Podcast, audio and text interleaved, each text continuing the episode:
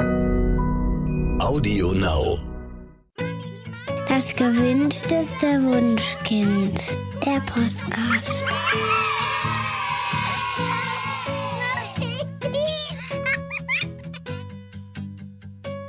Hallo und herzlich willkommen zu Das gewünschteste Wunschkind, der Podcast mit Daniel Graf. Und Katja Seide. Durch die Corona-Pandemie sind psychische Erkrankungen auch bei Kindern auf dem Vormarsch mittlerweile. Nicht wenige Kinder hatten wirklich große Schwierigkeiten, sich nach der langen Pause zu Hause wieder in den Schul- oder Kita-Besuch einzufinden. Einige zeigen dabei Vermeidungsverhalten oder psychosomatische Beschwerden und die Eltern sind verunsichert, was davon ist normal und was ist schon behandlungsbedürftig. Wir haben uns deshalb Dr. Med Oliver Diersen eingeladen. Er ist Facharzt für Kinder- und Jugendpsychiatrie, ähm, der uns zu Fragen zum Thema Trennungsängste zur Verfügung stellen wird. Dr. Diersen, lieber Oliver, hallo und herzlich willkommen bei uns. Hallo, hallo. Ich freue mich sehr, dass ich wieder da sein kann. Ja, wir freuen uns auch sehr. Ja, es war mir ein großes Anliegen, dass wir mal wieder miteinander sprechen, denn es ist ja wirklich eine sehr bewegte Zeit. Es ist auch kinder- und jugendpsychiatrisch eine äußerst bewegte Zeit, auch eine bedrückende und letztlich auch eine gefährliche Zeit. Da gibt es so viele Punkte, die man sich rausgreifen könnte. Und ähm, meine Sorge ist wirklich groß, jetzt nach über einem Jahr Pandemie es ist jetzt ein Aspekt, über den wir sprechen. Sicherlich gibt es noch ganz andere. Ähm, Trennungsängste, das ist so ein Thema, was mich beschäftigt hat, als ich beobachtet habe oder als wir in unserem Praxisteam beobachtet haben, wie viele Kinder doch große Eingewöhnungsschwierigkeiten hatten, jetzt nach so langer Zeit zu Hause wieder in den normalen Alltag zu kommen. Und äh, der Begriff Trennungsängste, der ist da sehr weit gefasst. Mir geht es speziell ähm, darum, mit welcher Sorge Eltern jetzt auch oft auch ja mit gutem Grund zunächst reagieren, die Kinder wieder loszuschicken, aber wie sich daraus doch ähm, eine massive und bleibende Angstsymptomatik bei einigen Kindern und auch Jugendlichen entwickeln kann. Ja, und da freue ich mich, dass ihr mich zu eingeladen habt. Dann lass uns doch jetzt äh, sofort auf den Punkt kommen und, und erst einmal ähm, besprechen, was sind denn eigentlich Trennungsängste? Also, ähm, dass Babys und Kleinkinder am liebsten ununterbrochen bei ihren Eltern sein wollen und bei anderen Menschen fremdeln, ähm, das ist ja durchaus normal. Und ähm, ich weiß, dass in der Anfangszeit der Pandemie ähm, sehr, sehr viele Kinder, durchaus schon, schon Schulkinder, wieder zurück ins Familienbett gekommen sind. Ähm, und auch das war total normal. Mm, aber wenn ein Schulkind es nicht schafft, ähm, ohne Elternteil in der Klasse zu sitzen und sich aufs Lernen zu konzentrieren, dann ist es nicht mehr normal. Also vielleicht können wir erst einmal eine Art Definition geben. Das ist gar nicht so leicht, denn ähm, je exakter so eine Definition ist, desto schneller ist man dabei, Kinder auch mit Diagnosen zu versehen und schlimmstenfalls sogar zu psychiatrisieren. Also mhm. ähm, das wird mir jetzt sehr schwer fallen zu sagen, okay, dann und dann muss dein Kind im eigenen Bett schlafen, ansonsten liegt eine Störung vor und dann müssen wir Therapie machen. Das ist ja gerade diese Form von Kinder- und Jugendpsychiatrie, die äh, jetzt gerade nochmal im ganz schlechten Licht dastand, ne, mit Michael Winterhoff. Mhm. Ne, das Psychiatrisieren und Diagnostizieren mhm. von Verhaltensweisen, die eigentlich äh, vollkommen normal sind. Ich will mal so einen kleinen Schlenker machen im Laufe des letzten Jahres oder der letzten zwei Jahre habe ich doch immer mehr Eltern kennengelernt, die auch mit dem Begriff der Bedürfnisorientierung was anfangen konnten und auch vorweisen konnten. Wir haben uns da schon reingehört und haben Bücher gelesen und ähm, das sind also tolle Eltern, die für ihre Kinder ganz viel machen und äh, die also ganz weit entfernt sind von den Eltern, wo ich mir so Sorgen mache, dass die Kinder bei denen ähm, im Lockdown zu Hause bleiben müssen. Davon gibt es ja auch ganz viele. Aber ich habe jetzt bei diesen Eltern auch eine ganz große Verunsicherung kennengelernt. Hm? Stichwort Familienbett. Finde ich ja eigentlich total cool. Äh, da habe ich auf Twitter auch Bilder gesehen. Guck mal, hier jetzt bei Ikea steht auch das Familienbett. Da sind dann vier Betten nebeneinander. Total klasse. Alle schlafen da drin. Total stressfrei. Ich finde das eigentlich super schön. Aber wenn man dann auf der, auf der anderen Seite sagt, die Familien machen sowas, machen ganz viel Nähe und Einschlafbegleitung und so weiter.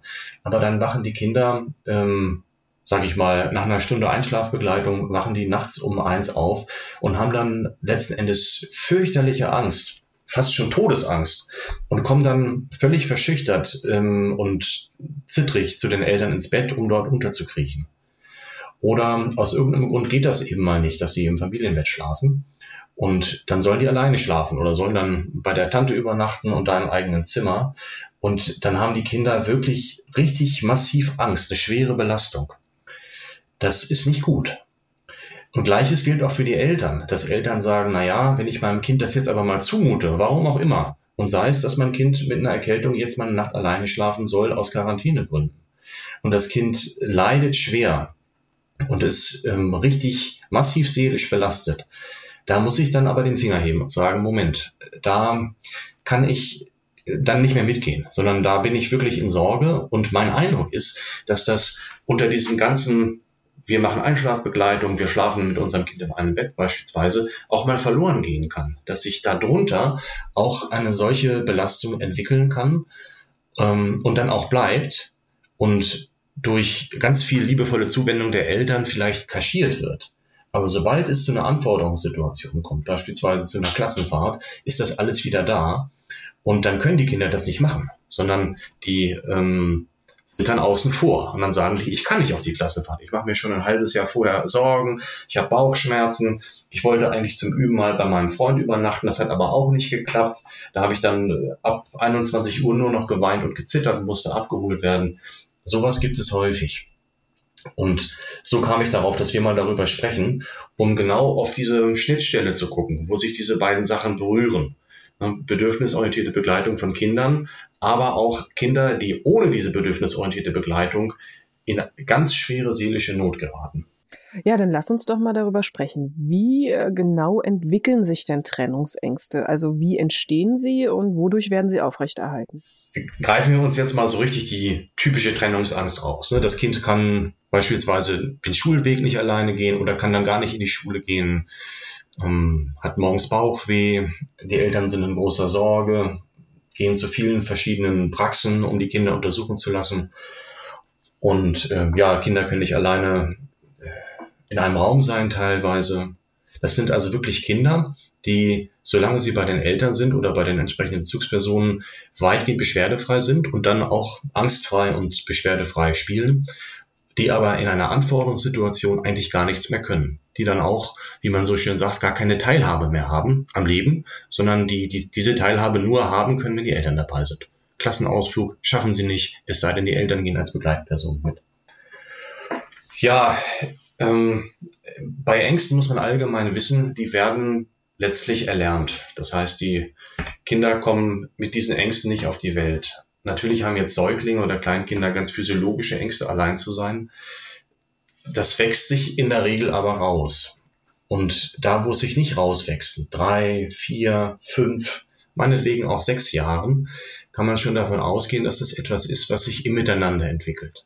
Also dass das eben nichts ist, was die Kinder so ausbrüten wie ein Schnupfen oder was nicht, eine schiefe Hüfte, sondern es, es ist etwas ist, was sich im Zusammenspiel mit den Eltern entwickelt. Und das, was man also weiß, ist, dass das Eltern sind, die selbst schnell unter Druck und Belastung geraten und die auch ganz schnell in Sorge kommen. Das sind durchaus auch Eltern, die sagen, unser Kind ist ein ganz ja, feinfühliges Kind, ne? Also vielleicht auch ein, ein, hochsensibles Kind oder ein gefühlsstarkes Kind und das kann es noch nicht alleine.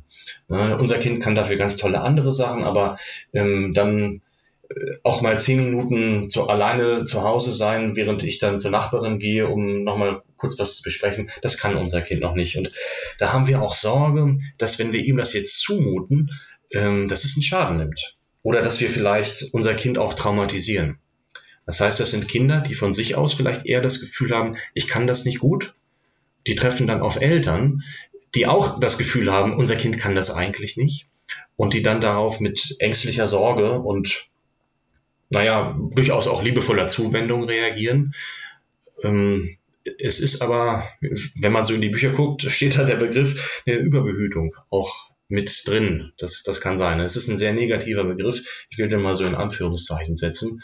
Ähm, da steht man ja gleich am Pranger, ne? wenn man sein Kind überbehütet, ist auch nicht gut. Ne? Zu wenig machen ist schlecht und zu viel machen ist dann auch schlecht.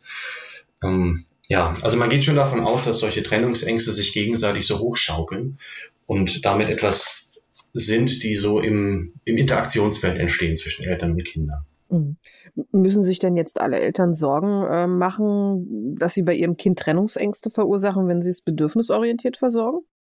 Auf gar keinen Fall. Äh, wenn man jetzt wirklich auch davon ausgeht, dass der Begriff der Bedürfnisorientierung richtig verstanden wird. Hm. Ähm, Bedürfnisorientierung heißt ja, das wissen wir ja, es, geht um die Bedürfnisse aller. Genau, das ist ein heutiges Missverständnis. Wenn ich, ja. Genau, Ganz also wichtig. wenn ich jetzt als Elternteil das Bedürfnis habe, ähm, zehn Jahre auf einer Matratze im Kinderzimmer vor dem Kinderbett zu schlafen, dann muss man ehrlicherweise sagen, hm, da stimmt mit meinem Bedürfnis was nicht. Ja, ich würde erwarten, dass Erwachsene oder eigentlich alle Menschen äh, ganz andere Bedürfnisse haben. Nämlich auch nach Ruhe, Rückzug, Abgrenzung, Elternzeit, solche Dinge. Und es gibt ja tatsächlich Eltern, die sagen, nein, nein, ich bin ja ganz froh. Denn wenn mein Kind dann auch nachts bei mir ist und wir nicht eine Minute voneinander getrennt sind, natürlich ist das ähm, ein falsche, falsches Verständnis von Bedürfnisorientierung. Ich denke jetzt konkret an ein Elternpaar, die ich kannte. Für die war dann klar, dass sie sich eigentlich jahrelang aufgeteilt haben. Ähm, Im einen Kinderzimmer lag dann die Mutter auf der Matratze vorm Kinderbett, im anderen Kinderzimmer lag der Vater ähm, auch auf der Matratze auf dem Fußboden und das war einfach so über Jahre. Und die hatten auch das Gefühl, glaube ich, ein bisschen dafür verloren, ähm, dass ihnen das richtig gegen den Strich ging. Sondern die haben gesagt, na ja, um unserem Kind oder unseren Kindern diesen Schmerz zu ersparen, dass wir sie nachts verlassen, dass wir sie in der, dass wir sie der Dunkelheit ausliefern und dem Alleine sein. Ne, diesen Schrecken, den können wir ihnen nicht zumuten. Das, das geht uns so gegen den Strich. Und wir wissen, dass sie weinen und schreien, wenn wir das vorschlagen. Und deswegen, ja, hatten die dann Kinder schon fast in der weiterführenden Schule, die mit ihnen so die Nächte verbracht haben. Und ähm, wenn das die Definition von Bedürfnisorientierung sein sollte, also eine falsche Definition, dann sollte man sich Sorgen machen ich würde mal sagen, Eltern, die ein gutes Gefühl für ihre eigenen Bedürfnisse haben, die ähm, laufen auch nicht Gefahr, sich selber so hinten anzustellen und sich mit ihrer ganzen Sorge ähm, einzig und allein den Kindern zuzuwenden, sondern die sind vielleicht auch irgendwann in Sorge um ihre persönliche Freizeit oder ihre individuelle Weiterentwicklung oder die Zeit zu zweit oder was man sonst eben alles noch so macht. Also in Kürze, wenn man sich fragt, machen wir was falsch oder müssen wir uns Sorgen machen, dann ist für mich äh, die Frage nach dem Leid. Ist ein Leid da? Das heißt, ein massives Leid auf Seiten der Kinder oder der Eltern. Das bedeutet, Eltern können auch massiv darunter leiden, dass sie ihr Kind jeden Tag bis ins Klassenzimmer begleiten, später zur Arbeit kommen, jeden Morgen in Sorge sind, ob das Kind nicht in die Schule geht. Ich kenne genug Eltern, denen das so geht und die sagen, unser Leben funktioniert eigentlich gar nicht. Oder eben, wenn ich weiß, wenn ich mein Kind nicht bei mir schlafen lassen kann, aus irgendwelchen Gründen, dann hat mein Kind Todesangst. Das ist ein Grund zu sagen, da müssen wir nachfassen. Und jetzt gibt es ja auch ähm, Kriterien, wie eine Trennungsangst diagnostiziert wird oder definiert wird. Und dazu gehört eben einmal dieses Leid, diese massive Unruhe, dieses Gefühl von isoliert, abgeschnitten sein, verloren sein und auch weiterführende Sorgen. Das heißt, die Kinder sagen dann, wenn Mama zum Einkaufen geht, komme ich überhaupt nicht runter. Ich äh, denke die ganze Zeit darüber nach, was passieren kann. Vielleicht kommt sie nicht wieder, weil sie eine neue Familie gefunden hat oder sie wird überfahren oder entführt und das sind auch Kinder, die haben oft massive Albträume von solchen Situationen. Die wollen das Haus ungern verlassen, ähm, vermeiden ganz viel, was so Kinderaktivitäten betrifft. Und die haben auch nicht selten massive körperliche Beschwerden, Bauchschmerzen, Kopfschmerzen beispielsweise, bis hin, dass sie sich vor der Schule wirklich erbrechen. Das bringt natürlich Eltern ähm, auch ja in Unruhe, bis das alles abgeklärt ist, dass das keine körperliche Ursache hat. Das dauert eine ganze Zeit. Und wenn diese Kriterien in irgendeiner Form erfüllt sind, dann ist es ein guter Anlass zu sagen, da fassen wir nach und stellen unser Kind mal therapeutisch vor. Wir haben ja mit dir vor einiger Zeit schon über den, über den Film Elternschule gesprochen und ähm, in dem war ja unter anderem das Problem, dass da die Kinder von den Eltern zwangsgetrennt wurden. Ich weiß noch, dass du das damals ganz klar verurteilt hast. Das heißt, das ist jetzt auch nicht der richtige Weg, um Trennungsängste gar nicht erst entstehen zu lassen. Ähm, wie soll man dann jetzt als Elternteil ähm, das machen? Also wie soll man die Balance halten? Ja, also Elternschule, natürlich muss man noch ein Wort zu sagen. Da wurden ja Kinder mit Gewalt, muss man sagen, zwangsgetrennt von ihren Eltern.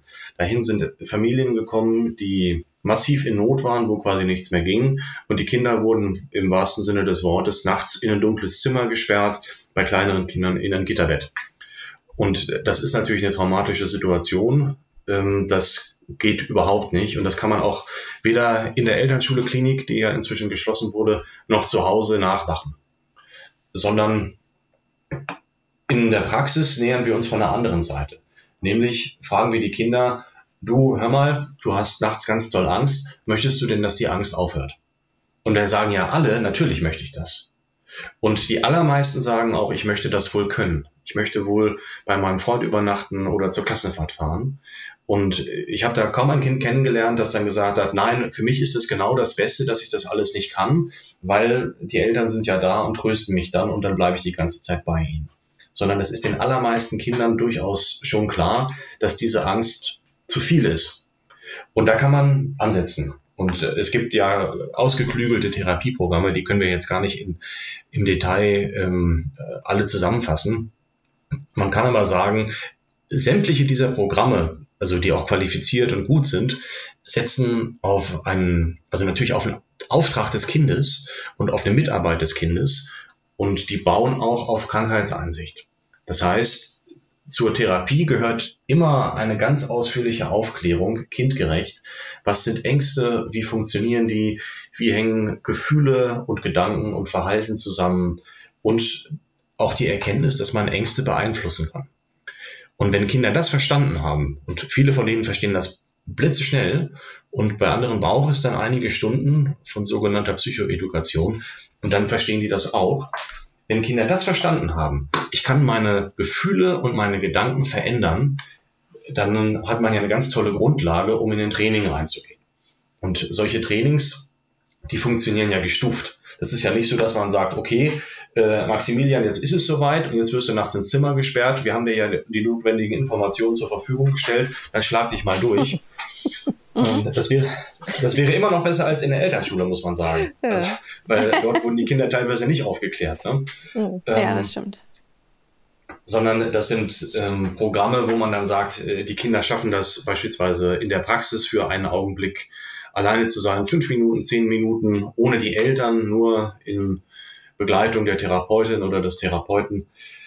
Und äh, wie bei allen anderen Angsterkrankungen auch, werden dann sogenannte Angsthierarchien aufgestellt, wo man mit dem Kind zusammen erarbeitet. Was ist für dich denn maximal schrecklich und was wäre jetzt bei so einem Angsttraining eher so eine babyleichte Aufgabe? So zehn Sekunden allein im Raum bleiben wäre zu leicht oder ähm, abends äh, Mama geht aus dem Zimmer und wartet aber vor der Tür die ganze Zeit und steckt den Kopf zur Tür rein, wäre auch zu leicht.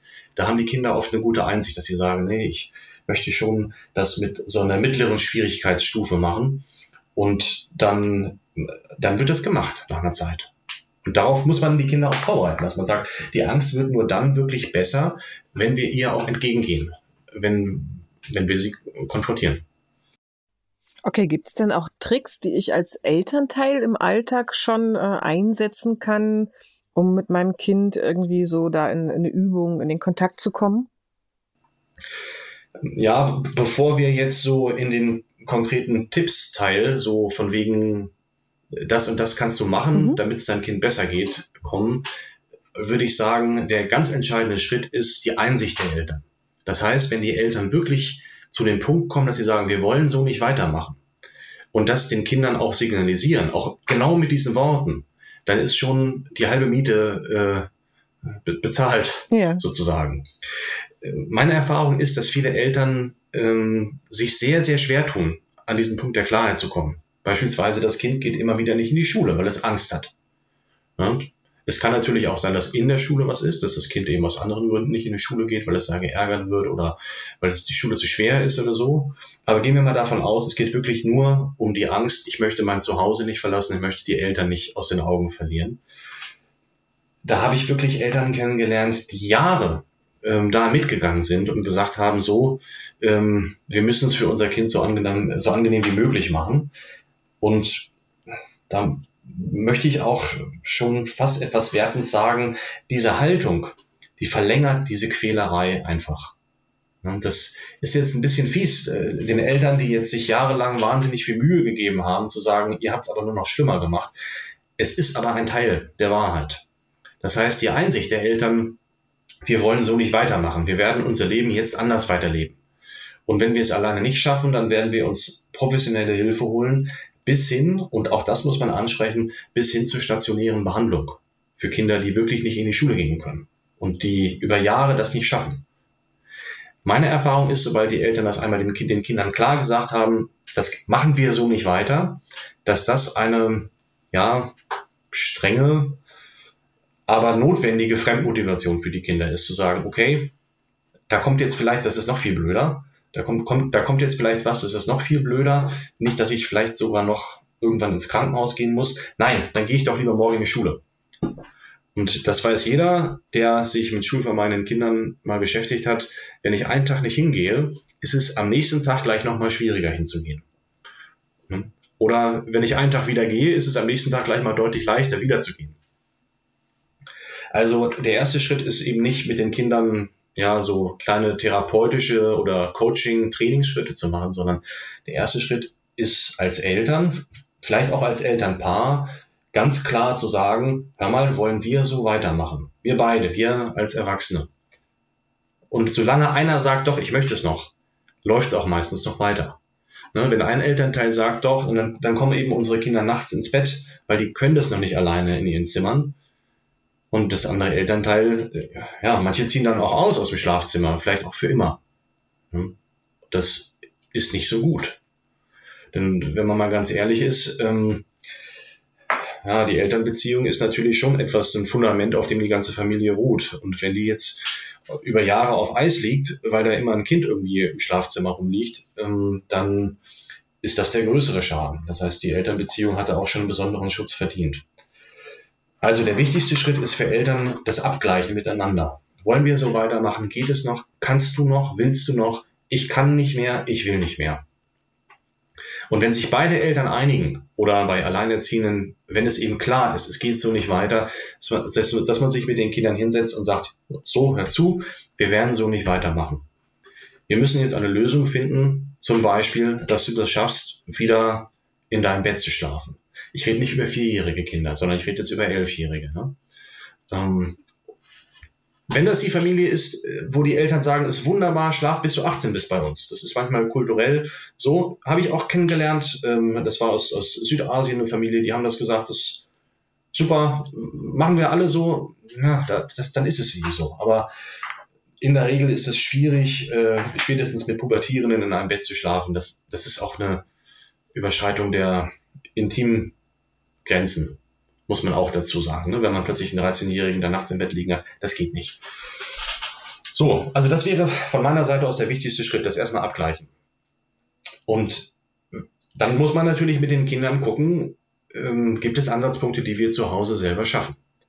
Und oft ist es so, wenn man den Kindern vermittelt, du, wir können was verändern und du kannst tatsächlich auch trainieren, wollen wir das trainieren in kleinen, guten Schritten, dann sagen die meisten Kinder, ja, machen wir. Insbesondere, wenn sie auch spüren, die Eltern meinen es ernst. Und ja, das Grundprinzip ist ähm, Training bei mittlerer Belastung. Dann äh, lass uns doch mal äh, konkret auf das Abgeben ähm, in der Kita oder bei Oma und Opa oder meinetwegen auch beim Babysitter ähm, zu sprechen. Also viele Eltern wollen dem Kind ja diesen Abschiedsschmerz eigentlich nicht zumuten, ähm, müssen sie aber, weil sie halt eben zur Arbeit müssen. Und ähm, oft wird diesen Eltern geraten, ähm, sich wegzuschleichen, wenn das Kind gerade abgelenkt ist. Dann gibt es nämlich kein Geschrei mehr. Ähm, die Kinder bemerken zwar nach einer Weile, dass die Eltern weg sind, aber die weinen dann halt nicht mehr, sondern bleiben meistens ruhig. Und das ist ja auch sehr viel angenehmer für die BetreuerInnen dann, ähm, weil sie das Kind eben nicht trösten müssen. Ähm, und scheinbar ist es auch für das Kind besser, also ähm, weil es eben gar nicht erst weint. Ähm, aber ich weiß, dass das ein Trugschluss ist. Also Kinder, deren Eltern sich ohne Verabschiedung wegschleichen, die haben einen sehr, sehr hohen inneren Stress Ja, also das ist also ein fieser Trick. Ne? Äh, da stellt man sich vor, ähm, Kindergefühle, die sind sowas Nebelhaftes, die man dann sozusagen einfach wegpusten kann und dann werden die abgelenkt durch die Bauecke und dann ist alles gut. Das kann tatsächlich auch mal funktionieren. Also es gibt ja äh, Kinder, die sind unterschiedlich gut gebunden. Und wenn es Kinder sind, die einfach eine tolle Bindung zu den Eltern haben, äh, das mag ja sein, dass sie dann sagen, ach, sind schon weg, ja, stört mich nicht. Aber ich würde eher sagen, dass das nicht die Kinder sind, über die wir sprechen, sondern wir reden ja über die Kinder, ähm, die dann mit einer massiven Angstbelastung reagieren, wenn sie feststellen, dass die Eltern plötzlich weg sind. Und die Vorstellung, die müssen wir jetzt belügen und täuschen, ähm, sodass die am Ende gar nicht mehr wissen, sind meine Eltern überhaupt noch da? Äh, das kann man ja nicht machen. Ähm, denn dann, das Kind weiß dann ja überhaupt nicht mehr, ähm, sind meine Eltern verlässlich. Also wir reden hier über eine Gruppe von Kindern, die mit dem Alleine gelassen werden ganz große Schwierigkeiten haben und mit der Trennung von der Bezugsperson und die in doppelter Weise auf ganz verlässliche Bindungssignale äh, am Ende angewiesen sind. Und wenn man da jetzt ähm, mit dem Supertrick kommt, äh, mein Kind braucht ganz klare, verlässliche Bindungssignale, also schleiche ich mich weg und äh, am Ende kommt dann auch noch irgendwie die Erzieherin und sagt dann, ist es doch gar nicht schlimm, du musst doch gar nicht weinen ähm, und stellt vielleicht noch die ganzen Gefühle des Kindes in Frage, dann wird das Kind die Abschiedssituation nicht erlernen. Ähm, da ist mir nochmal ein Punkt wichtig, nämlich es geht ja nicht nur um die Gefühle der Kinder, sondern es geht auch um die Gefühle der Eltern. Und da müssen Eltern sich auch ehrlich machen, dass sie sagen, okay, kann ich das eigentlich aushalten? Schaffe ich das, mein Kind dann weinen zu sehen? Kann ich mich dem Schmerz des Kindes stellen und ähm, kann ich das aushalten.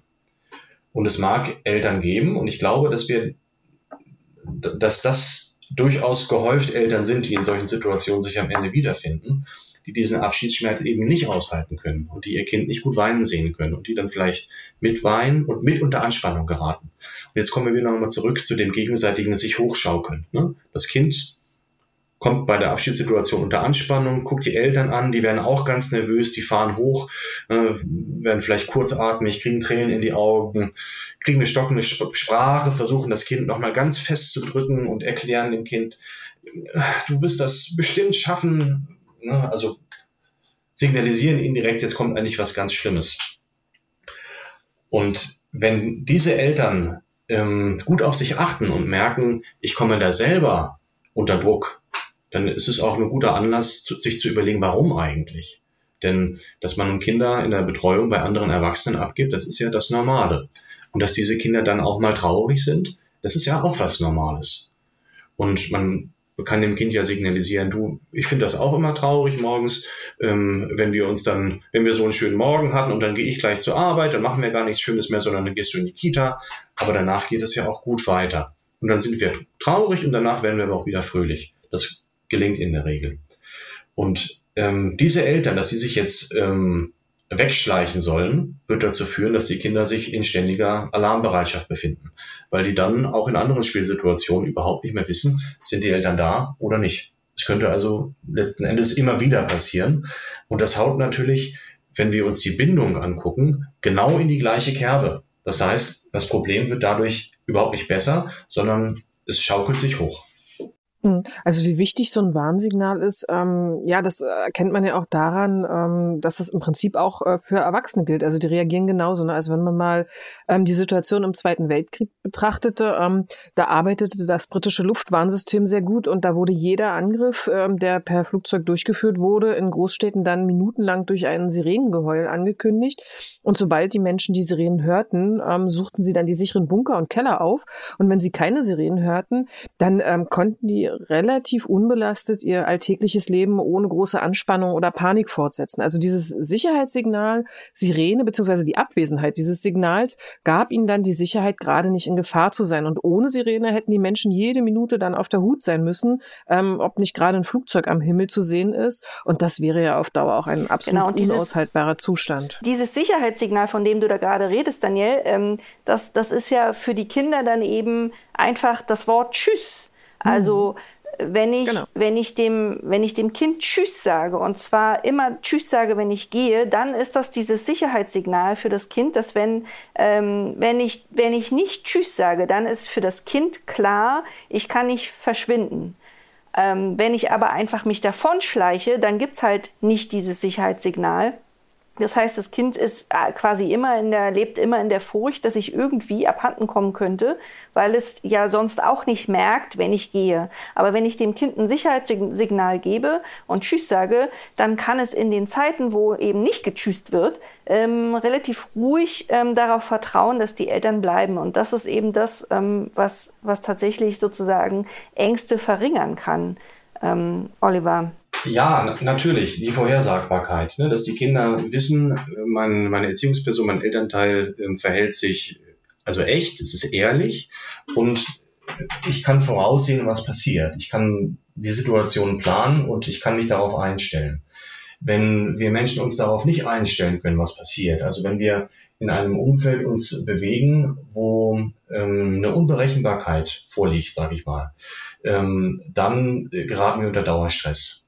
Es geht hier übrigens nicht allein nur um das äh, Signal Tschüss, ne, sondern es geht allgemein um elterliche Impulsivität. Wenn Eltern allgemein die Fassung verlieren und äh, aus der Rolle fallen, aggressiv werden, laut, ähm, dann führt genau das zu diesem Dauerstress, zu der, auf, aufgrund der fehlenden Vorhersagbarkeit und aufgrund der ständigen Möglichkeit, dass irgendwas Gefährliches passieren könnte.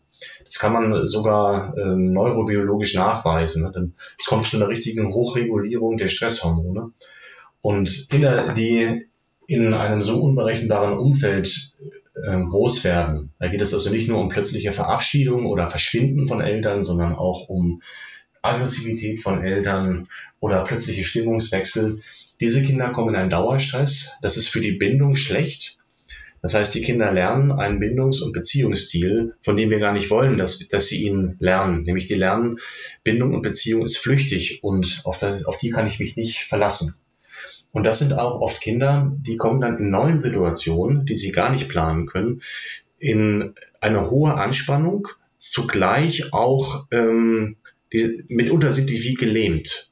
Das, das, das nennt sich Verhaltenshemmung. Das heißt, die sitzen dann da, man sieht die Spannung an, man sieht ihnen die Spannung an, die können nicht aus ihrer Haut, die können sich keine Hilfe holen, sondern die sind ganz gespannt, wachsam und unter Spannung und Unruhe.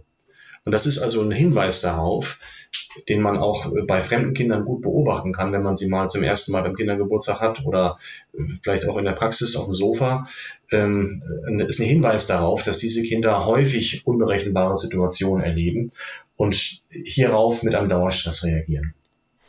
Ich meine, man kann ja ähm, als Eltern auch durchaus kurze Trennung üben. Also ich weiß noch, dass als meine beiden Töchter ähm, kurz vor der Kita-Eingewöhnung ähm, standen, da haben wir Eltern uns ganz bewusst Zeit für Trennungsübungen genommen. Also wir waren da meist auf einem Spielplatz, also wir waren zwei Erwachsene, zwei Kinder und dann hat eben eine von uns Erwachsenen ähm, die Gebärde ähm, gemacht für kurz abwarten.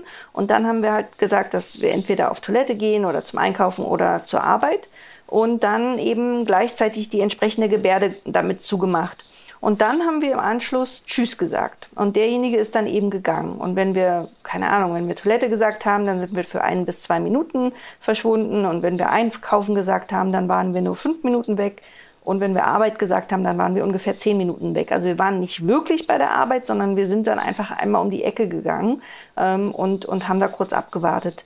Und der andere hat dann eben ähm, mit, den, mit, mit den beiden unseren Töchtern ge gewartet und, und die auch getröstet und eben ähm, ja, diesen, diese Trennung, diese, diese Traurigkeit eben ähm, begleitet.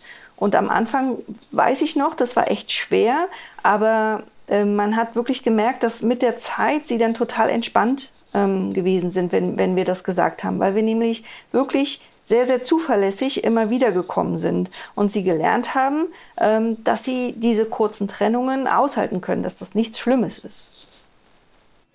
Ich, das ist eine tolle Geschichte.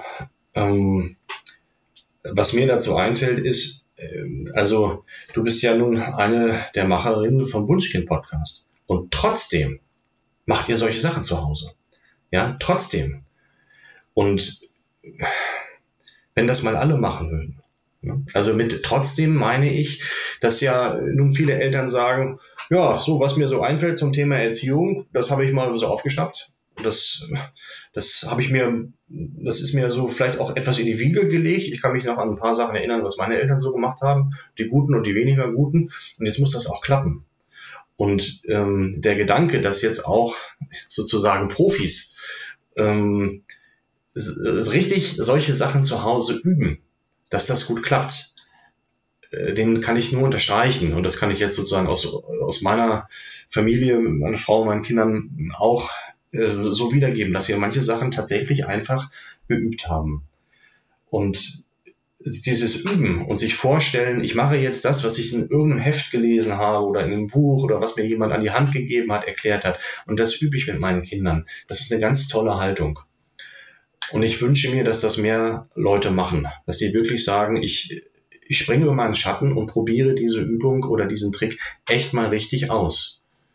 Ähm, das kann ich dazu sagen. Ich finde das natürlich klasse, wie ihr das gemacht habt. Welche Rituale oder Tricks man für Trennungsübungen eben noch alles verwenden kann, gibt ja ganz viel. Aber Hauptsache ist, dass man es macht und dass man sich nicht geniert oder sagt, äh, das ist vielleicht für, für die schwierigen Kinder bloß. Unsere sind ja gar nicht so schwierig, äh, brauchen wir vielleicht gar nicht machen. Ich finde das gut, wenn alle Eltern sich grundsätzlich äh, auf den Zettel schreiben, es ist prima, solche Tricks und Übungen und Spiele einfach systematisch auszuprobieren. Ich finde eine gute Faustregel, um es jetzt mal so ein bisschen zusammenzufassen. Was können wir unserem Kind zumuten? Ich habe ähm, mal von einem Begriff der sogenannten optimalen Versagung äh, gelesen. Und Versagung heißt ja, ich, ich gebe meinem Kind was nicht, sondern ich enthalte ihm etwas vor. Und das tun ja alle Eltern. Ob sie es nun bewusst tun, vielleicht auch aus Härte, hm, naja, oder ob sie es aus pädagogischen Erwägungen tun oder ob sie es am Ende tun, weil sie vor lauter Fürsorge völlig entkräftet sind. Am Ende enthalten wir unseren Kindern immer etwas vor. Und als Faustregel für mich, ich fand das las sich ganz gut, das hörte sich gut an, diese Versagungen, diese optimalen Versagungen sollten altersentsprechend sein und nicht traumatisch. Und das bedeutet, ich brauche ein ungefähres Gefühl dafür, was kann mein Kind in welchem Alter. In welchem Alter soll ich es meinem Kind zumuten, dass es länger als ein paar Sekunden alleine in einem Raum ist. Das geht schon relativ früh. Ne? Und in welchem Alter kann ich meinem Kind zumuten, dass es den Schulweg alleine geht. Auch relativ früh. Und ähm, das Nicht-Traumatische ist eben so, wie du es beschrieben hast. Traumatisch heißt ja, es gibt eine massive Überforderung, die die die Erwartung des Kindes massiv sprengt. Also eine so heftige Überforderung, dass das Kind es nicht hat kommen sehen und davon geschockt ist, es nicht verarbeiten kann oder es letzten Endes nur traumatisch verarbeitet. Beispielsweise durch eine massive Verdrängung zum Anfang und anschließend fürchterliche Angst, dass die Situation sich wiederholt. Und nicht traumatisch bedeutet in kleinen, feinen Schritten, so wie, so wie ihr das da gemacht habt mit eurem Trennungstraining. Mhm. Oliver. Genau, und da gibt's ja, da gibt's ja einige Sachen, die man, die man einfach äh, auch spielen kann mit den Kindern. Also die, das klassische im Babyalter hier sich die Hände vors Gesicht halten und sagen, ja, wo ist denn die Mama oder wo ist denn der Papa?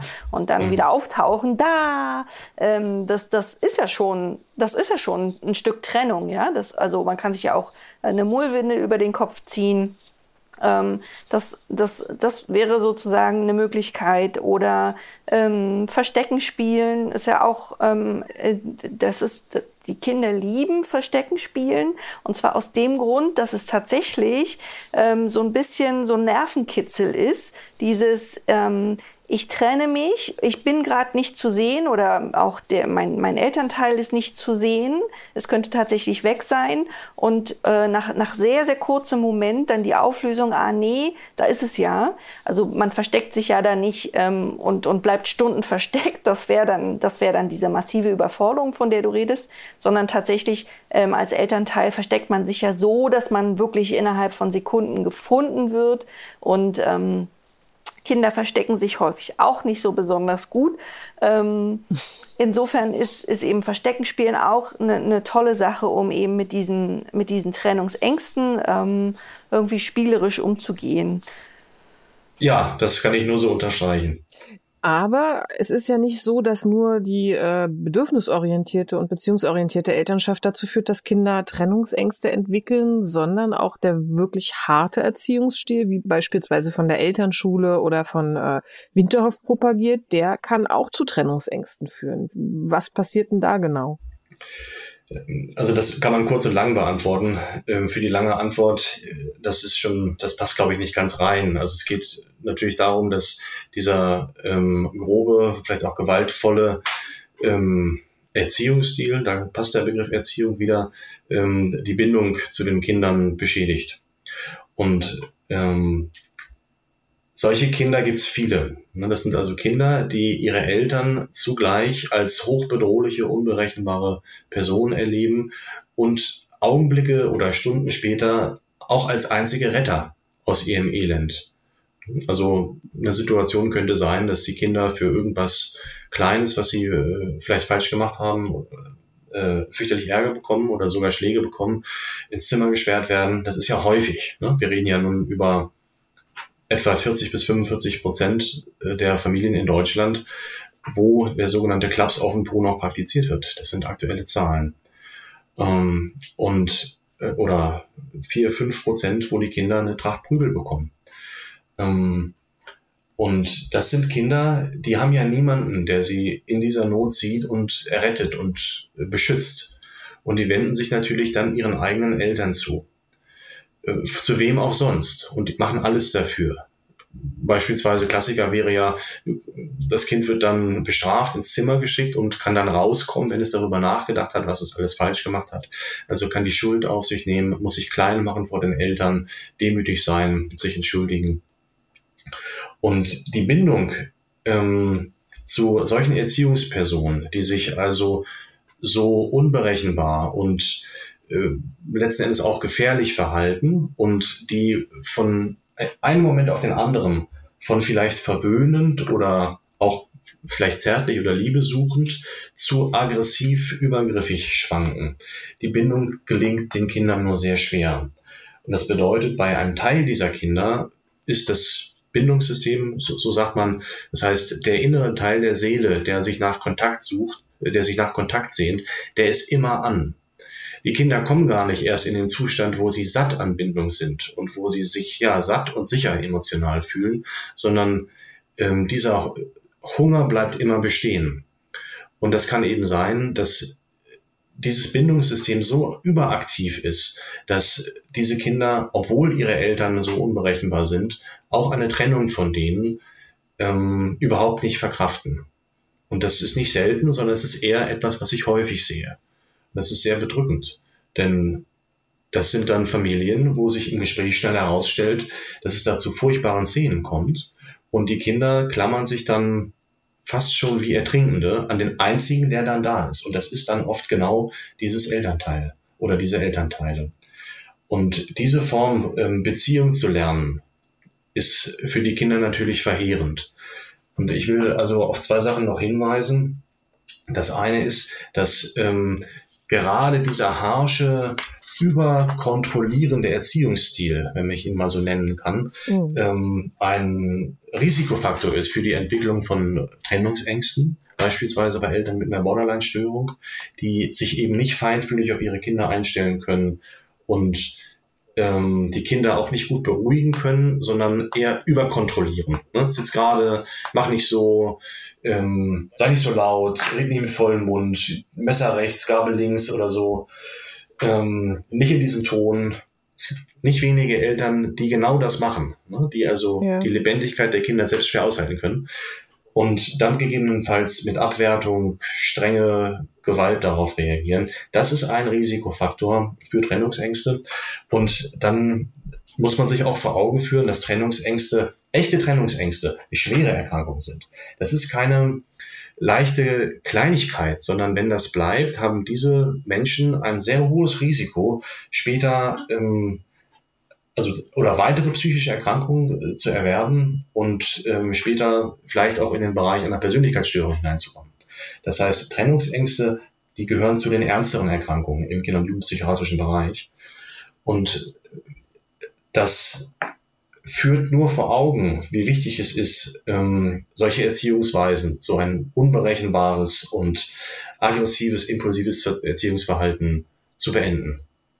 Okay, dann halten wir also fest, ähm, eine allgemeine Verlustangst ist erstmal überlebenswichtig. Also der Mensch ist ja von Natur aus so angelegt, dass er ähm, in Gefahrensituationen entweder flüchtet oder angreift. Und da kleine Kinder weder das eine noch das andere können, müssen sie sich einfach darauf verlassen, dass der Erwachsene sie schützt. Und ähm, in der Steinzeit hätte ein Kind also ohne Schutz einer Gemeinschaft ähm, ja nicht überlebt. Und Trennungsangst ist also ein ganz normales Verhalten und eine vorhersehbare Reaktion darauf, dass die Kinder fürchten, die wirklich wichtigste Person in ihrem Leben zu verlieren verlieren.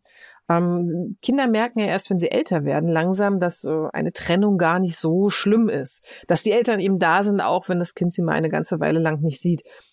Über die Ursachen und die Frage, warum manche Kinder mehr Angst haben als andere, müssen Eltern sich erstmal gar keine großen Gedanken machen. Letztlich ist einfach jedes Kind anders. Viel wichtiger ist es, dass wir zusammen mit unserem Kind eigene Wege finden, um das Problem zu lösen, dass es für alle verträglich wird.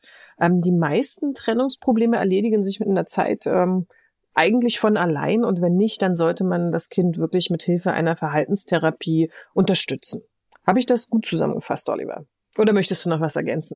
Nein, also ich finde, das kann ich alles so, genauso ähm, finde ich das auch. Habe ich ja. gut aufgepasst, ja. Ähm, also das mit der Verhaltenstherapie, ähm, da haben natürlich viele auch Angst, ne, zu ja. sagen, okay, wir gehen unser Kind in, in, Therapie. Ich glaube, es ist wichtig, sich erstmal vor Augen zu führen, ähm, wollen wir selber was ändern? Und wenn die Eltern an einem Punkt sind, dass sie es auch wirklich klar sagen. Und so kommen die Dinge gut in Gang. Super. Oliver, vielen Dank, dass du bei uns warst. Ich glaube, der heutige Podcast war wirklich für viele Eltern interessant, weil dieses Thema, also ich habe, wir haben auch schon mehrere Mails bekommen, ähm, die Fragen gestellt haben, die eben genau diese Phänomene beobachten, gerade nach Corona, dass es gerade in der Schulzeit jetzt wieder schwieriger wird, dass Kinder, die sonst gern zur Schule gegangen sind, wirklich zunehmend Ängste entwickeln. Und ich glaube, die konnten heute sehr viel mitnehmen. Ja, wer mehr von Oliver hören möchte übrigens, wir haben ja schon öfter mit ihm gesprochen und das sind wirklich alles super interessante Folgen. Also wir haben einmal über die Elternschule gesprochen, das ist schon eine ganze Weile her. Ähm, ganz spannend war für mich persönlich auch die Folge, mein Kind kann sich in der Schule nicht konzentrieren. Hat es ein ADHS-Problem oder nicht? Und ähm, auch über die Lese- und Rechtschreibstörung haben wir miteinander gesprochen. Schaut gerne mal in unser Archiv, da findet ihr diese Folgen. Ja, Oliver, mir bleibt äh, ganz herzlich Danke zu sagen, dass du uns wieder besucht hast. Wir laden dich sehr, sehr gerne wieder ein. Ja, vielen Dank für die Einladung. Ja, es war uns ein großes Vergnügen. Und ähm, ja, auch an die Hörer und Hörerinnen, vielen Dank, dass ihr dabei wart. Wir hören uns in 14 Tagen wieder und sagen bis dahin Tschüss. Tschüss. Tschüss. Das war der Podcast vom gewünschtesten Wunschkind.